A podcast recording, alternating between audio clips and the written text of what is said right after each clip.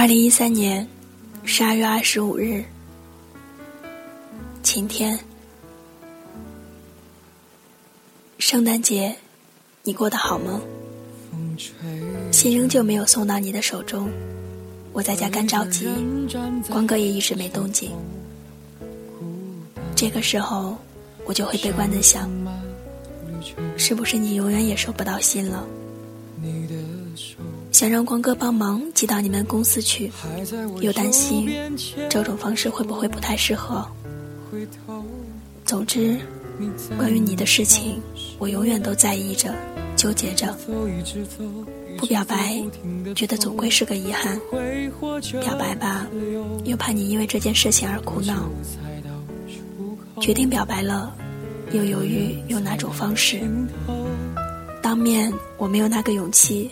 写信又略显矫情，等决定写信表白了，纠结的事情更多了。用哪种信纸比较正式？该怎样开头？写多长才合适呢？最后，光是草稿都打了两遍。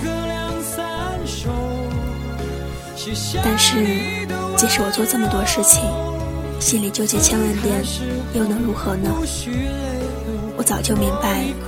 我们不可能有结果的。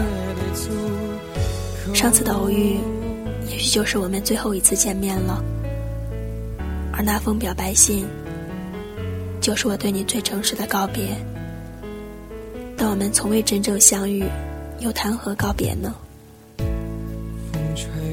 小说家夏目漱石在当英语老师的时候，学生把 “I love you” 翻译为“我爱你”。夏目漱石说：“日本人不会说那种话，翻译为‘今晚月色很好’就够了。”当然，后来这句话也被用作浪漫并含蓄的告白方式了。今晚月色真的很美。第三十三封信。挥霍着自由，多远才是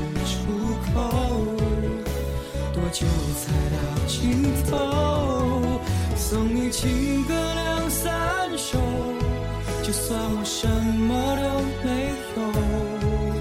如果爱要远走，让它带给你自由，我宁愿停留。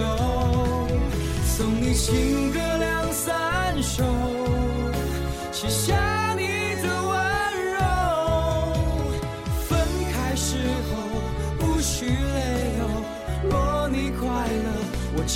觉得足